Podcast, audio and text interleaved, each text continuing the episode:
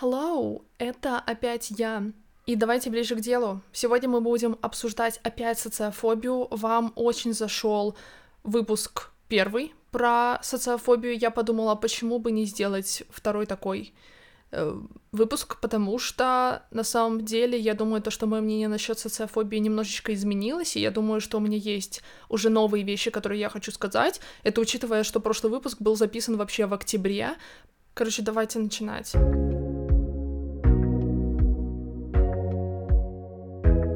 Так, небольшой дисклеймер. Я не являюсь специалистом, я не являюсь психологом. Это просто мой личный опыт. Какие-то вещи будут работать для меня, какие-то вещи не будут работать для вас. И that's okay. Я вот только перед выпуском загуглила чем я вообще является социофобия, оказывается, это социально-тревожное расстройство. Excuse me, я даже до этого времени не знала то, что это таким образом переводится, но оказывается то, что это тревожное расстройство которое у меня есть, так что, возможно, это даже будет релевантно для людей, которые страдают тревожным расстройством, но, знаете, у меня есть теория насчет того, то, что тревожные люди понимают, что такое социофобия, к сожалению, все еще. Я думаю, если ты сам по себе тревожный, то ты понимаешь, о чем я. Но, как говорит моя психолог, то, что есть два типа людей. Есть просто люди, которые чуть более чувствительно относятся к этому миру, есть, которые чуть менее чувствительно относятся к нему. И я все время думала, почему я такой человек, который воспринимает все очень близко к сердцу. И это как раз-таки относится к тревожности. Я хочу начать, наверное, с предыстории о том, с какой социофобией я сталкивалась, потому что, возможно, кто-то просто не слушал мой тот выпуск, в котором я рассказывала об этом, Поэтому я хочу повторить. Короче, я рассказывала в прошлом выпуске то, что меня, во-первых, булили в школе. Неважно, почему меня булили, просто булили. Я вот была, знаете, такой э, тихой девочкой, и я до сих пор пытаюсь выбраться из этого образа очень стремительно, но пока что я еще в процессе. Плюс ко всему этому в то же время, когда я была в школе, где-то в лет 12-13, возможно, даже до 15, у меня была просто жутчайшая дереализация на фоне социофобии, и причем я ходила к психологу, это реальный диагноз, который она мне тогда поставила, когда я пришла с этой жалобой. Если кто-нибудь испытывал дереализацию когда-либо, то, ребята, я вас прекрасно понимаю, держитесь, и если вдруг она у вас до сих пор есть, то я вам говорю, это реально проходит. Вот просто буквально в промежуток пару лет у меня она просто была настолько жутчайшая, я, господи, боже мой, надеюсь, то, что я больше никогда -то такую дереализацию не испытаю. Я даже не хочу объяснять, что это вообще такое. А, если вам интересно, погуглите. Но я очень... я очень вам завидую, если вы не знаете, что это такое реально, ребят. В общем, когда у меня была дереализация, у меня еще было обсессивно-компульсивное расстройство. И Прикол в том, то, что это все вместе у меня смешалось. У меня была социофобия, дереализация и ОКР, и я пыталась избежать дереализации путем каких-то традиций. Э, если вы знаете, что такое ОКР, вы понимаете, о чем я. В общем, это, это реально касается социофобии. Вы не подумайте, что я сейчас говорю про другие заболевания. Это касается со- социофобии, потому что я избегала социальной жизни, с помощью обсессивно-компульсивного расстройства, если так можно сказать. То есть у меня, например, была э, любимая одежда, которую нет, точнее даже так, безопасная одежда, в которой у меня не происходила дереализация, когда я контактировала с людьми. В общем, это был ад, честно говоря. вот. Я думаю, то, что то, почему такая была лютая социофобия, идеализация у меня тогда, это, возможно, частично, потому что я из себя еще пока что ничего не... Не то, что даже ничего из себя не представляла, я даже не знала, кем я являюсь. И когда ты являешься такой диффузной личностью, как в недавнем моем выпуске сказала Катя, я теперь обожаю использовать этот термин, если что. В общем, это, знаете, это личность, которая собирает просто мнение других людей о себе, и это вот то, что ты из себя представляешь, и ты как бы, по сути, не знаешь, кем ты являешься. В общем, я боялась ответственности за ведение разговора в компаниях. То есть, когда я выходила с одним плюс человеком на прогулку, то у меня был очень высокий риск панической атаки с дереализацией, потому что, возможно, частично я боялась ответственности за то, чтобы вести разговор. Типа, когда меня спрашивают о чем-то, а я не знаю, что ответить, сколько раз у меня уже такое было. И вот как раз-таки, когда меня спрашивают что-то в компании, я все, я уже в другом измерении, Настя полетела. Но, возможно, это еще и было частично из-за того, что я еще была в осознании того, что я живу, короче, у меня очень странное отношение к осознанию жизни, но сейчас не об этом. Я скорее просто хотела рассказать э, свою предысторию, да, с чем я сталкивалась, и последнее, что я упомяну, это просто достаточно иллюстративный случай того, как проявлялась моя социофобия. На УПК, когда ты от школы уходишь еще получать вторую специализацию какую-то, типа, доп- дополнительную. В общем, не суть. ОПК вообще, всем было насрать на ОПК в школе. Меня вообще не волновало, какой результат у меня будет на экзамене. Это было на экзамене. У меня была такая жутчайшая паническая атака, такая у меня была тревожность, меня крутило, мутило. Я себя ужасно чувствовала из-за того, что мне нужно было вместе с моей лучшей подругой, которая все равно большую часть презентации вела бы сама, перед тремя людьми, я волновалась из-за того, что я выступлю перед этими тремя людьми. Просто постою перед ними. Суть такова то, что в какие-то моменты моя социофобия была настолько жутчайшей, это было просто невыносимо. Я себе не представляла, как я могу жить вообще иначе, как люди с этим справляются, как они живут нормальную жизнь. Но когда у меня прошла дереализация и обсессивно-компульсивное расстройство, мне понадобилось пару лет, наверное, акклиматизироваться привыкнуть к тому, что у меня их нет, и после этого я начала уже выходить из зоны своего комфорта, потому что я изначально до этого не была в зоне своего комфорта, а вот когда я ее обнаружила, то я начала уже из нее выходить, потому что, знаете, я человек крайности, я все или ничего, и поэтому меня очень сильно напрягал факт того, то, что страх выступления перед людьми, вот страх социализации меня останавливает от того, чего я искренне хочу. Когда у меня были вот эти вот штуки, то я избегала социализации, но когда они у меня прошли, я такая, окей, я сейчас выдохну и начну как-то над этим работать, потому что так жить больше нельзя. Прикол в том, то, что я с детства мечтала быть публичной личностью. Мне на самом деле не слишком было важно, кем я буду. В основном я, конечно, отдавала предпочтение быть певицей там, актрисой. В общем, я очень сильно хотела выступать на публике. Я не, пони... я не понимаю, что со мной не так. Я не знаю, я не знаю. Но как будто бы, знаете, меня тянуло туда, чего я больше всего вообще в своей жизни боялась. Я не знаю, я не знаю, как это произошло, но всегда вот именно публичные выступления и вот, в принципе, публичность, да, даже вот то, что я сейчас записываю видео, это все равно публичность как таковая. Ну, конечно, с камерой мне намного проще, чем с людьми, и это был бы совсем другой разговор, но об этом, наверное, потом. Конечно, меня не устраивал факт того, то, что это то, что я боюсь больше всего. Но это и то, что я хочу в жизни больше всего. Окей. Okay. Я просто очень боялась то, что страх меня остановит от того, чтобы самореализоваться.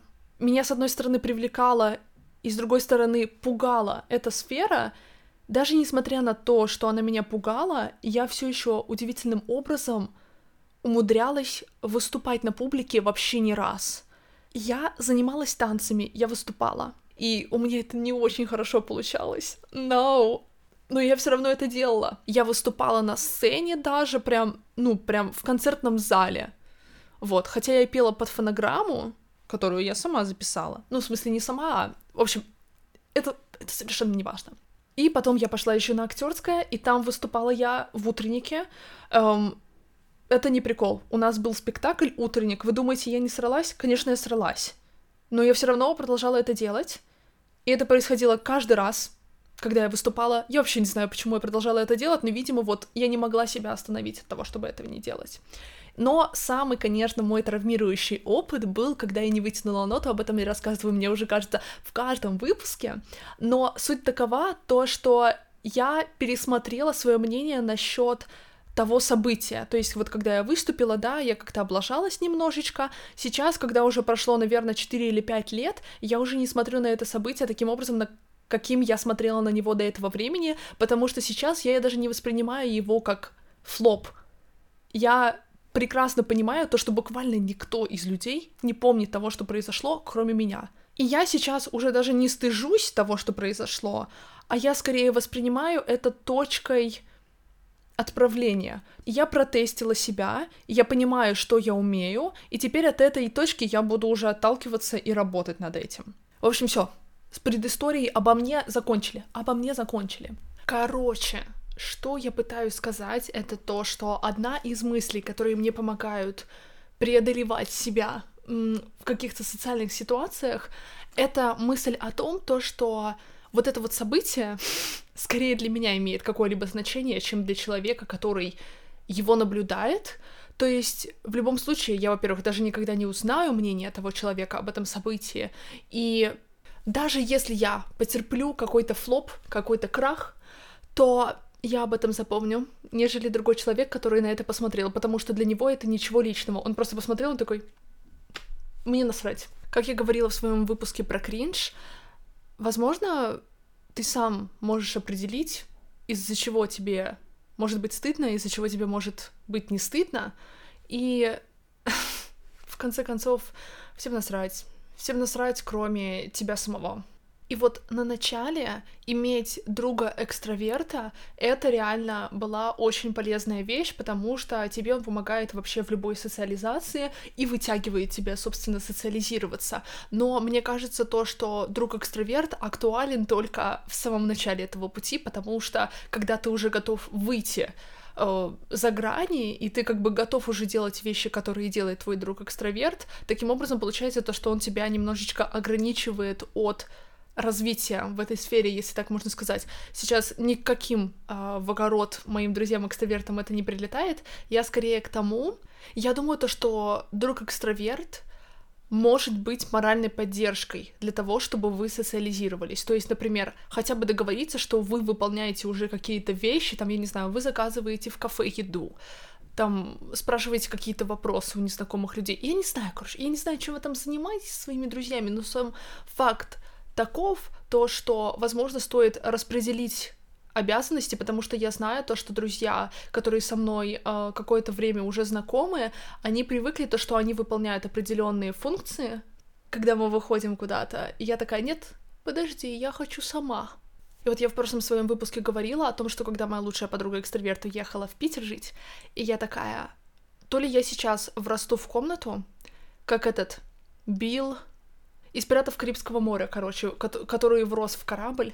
Вот я также врасту в комнату, если сейчас не научусь сама социализироваться. И на самом деле, мне кажется, просто максимально необходимо научиться самому социализироваться. Это, я думаю, сложнее, чем делать с кем-то другим, но это очень важно. И вот тогда, когда она уехала, я училась социализироваться, училась делать вещи сама. До этого времени я умела только одна ходить в кино, мне пришлось научиться делать очень многие вещи одной. Мне часто вот моя подруга говорила то, что мне нужно начинать как-то это практиковать, например, банально походить и у людей поспрашивать, сколько времени, как куда-то пройти и так далее.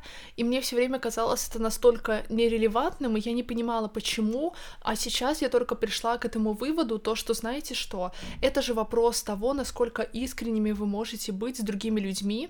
Сейчас объясню. Короче, например, Um, если бы я делала какую-то вещь на спор, типа меня попросили бы подойти к человеку и спросить, где он купил эти кроссовки, мне бы это мне бы это было бы сделать намного проще, прям в тысячу раз проще, чем если бы я одна шла по улице, мне понравились кроссовки, и я спросила у человека, где он их купил. Потому что здесь ты открываешься перед человеком и искренне у него спрашиваешь про кроссовки, которые тебе понравились. То есть уже что-то говоришь о себе самом. Я понимаю, что это может звучать тупо, типа, ты же толком и не открываешься перед человеком, просто интересуясь кроссовками, которые тебе понравились, но на самом деле, если копнуть поглубже, разве нет? У меня с этим проблема. На спор я могу сделать без «б». Самой искренне спросить? Mm, I don't know, I don't know. Я год назад себе поставила челлендж делать комплименты людям просто так, рандомно. Мне просто что-то понравилось, и я должна сказать комплимент человеку. Эм, вы думаете, я в этом преуспела? No, not really. Единственное, что я научилась делать, это делать комплименты бариста насчет плейлиста. Я, я не знаю. Я не знаю, почему мне это вот лучше всего далось, но это... Точнее, нет, я знаю то, что у нас начинается диалог, и уже я в том положении, когда я могу сказать какой-то комплимент, особенно прям, знаете, по делу. И вот насчет этой практики, того, чтобы спрашивать просто, считай, на спор у людей, как куда-то пройти или время, я думаю, то, что это не актуально по той причине, потому что это просто ситуация не актуальная для вас. Я просто прекрасно себя знаю. Я знаю то, что если у меня будет критическая ситуация, я без проблем, вообще без каких-либо колебаний спрошу помощи у человека. Ну, смотря, конечно, какой помощи, ну, типа, спросить, который час или как куда-то пройти, это вообще без Б. Со мной такое происходило, и дальше еще будет происходить, я знаю. И мне это не нужно практиковать, потому что я знаю то, что когда мне понадобится, когда вопрос будет стоять просто, ну, не жизни и смерти, но мне очень это будет нужно, я спрошу. Но если говорить, например, про какие-то социальные эксперименты, вот я недавно в выпуске про жизнь без правил, возможно, как-то неправильно выразилась, и я не знаю, мне кажется, то, что мне нужно немножечко исправить себя, то, что я прекрасно понимаю, то, что мы живем в социуме, есть какие-то правила, есть этика, и я за них. То есть, естественно, я понимаю то, что меня окружают люди, и я должным образом должна себя вести в социуме. То есть, жизнь не прям совершенно без правил, мы никак не можем отрицать то, что мы живем в обществе. И я, знаете, задумалась об этике, когда я начала встречать э, чувака в ТикТоке, который, знаете, например, может стоять на остановке и внезапно включить камеру и начать кричать то, что как избавиться от социофобии. Я уверена, что вы хоть раз в жизни его видели, если нет, я даже, наверное, завидую вам, потому что я смотрела и я такая, блин, я не знаю, что я чувствую по этому поводу, мне как-то, наверное, не очень нравится, знаете, там еще все в комментариях шутят, типа, ага-ага, социофобия его боится, но по сути я, я тоже боюсь этого человека, не потому что от того, насколько он раскрепощенный, а потому что он как будто бы не признает существование социума вокруг него, потому что если бы я была на этой остановке и просто чувак резко начал кричать ни с того ни с сего и снимать еще на камеру себя и меня захватывая, эм, я не уверена, что мне было бы комфортно. И как раз-таки мы приходим к такой мысли, то, что сейчас меня еще одна мысль успокаивает, это я взвешиваю, реальный ли дискомфорт я сейчас принесу человеку, если я сделаю определенную вещь. И в 100% случаев, когда я хочу что-то сделать на публике, там, я не знаю, снять видео, станцевать, не знаю, то в 100% случаев эм, это никак не причиняет никакой дискомфорт другим людям.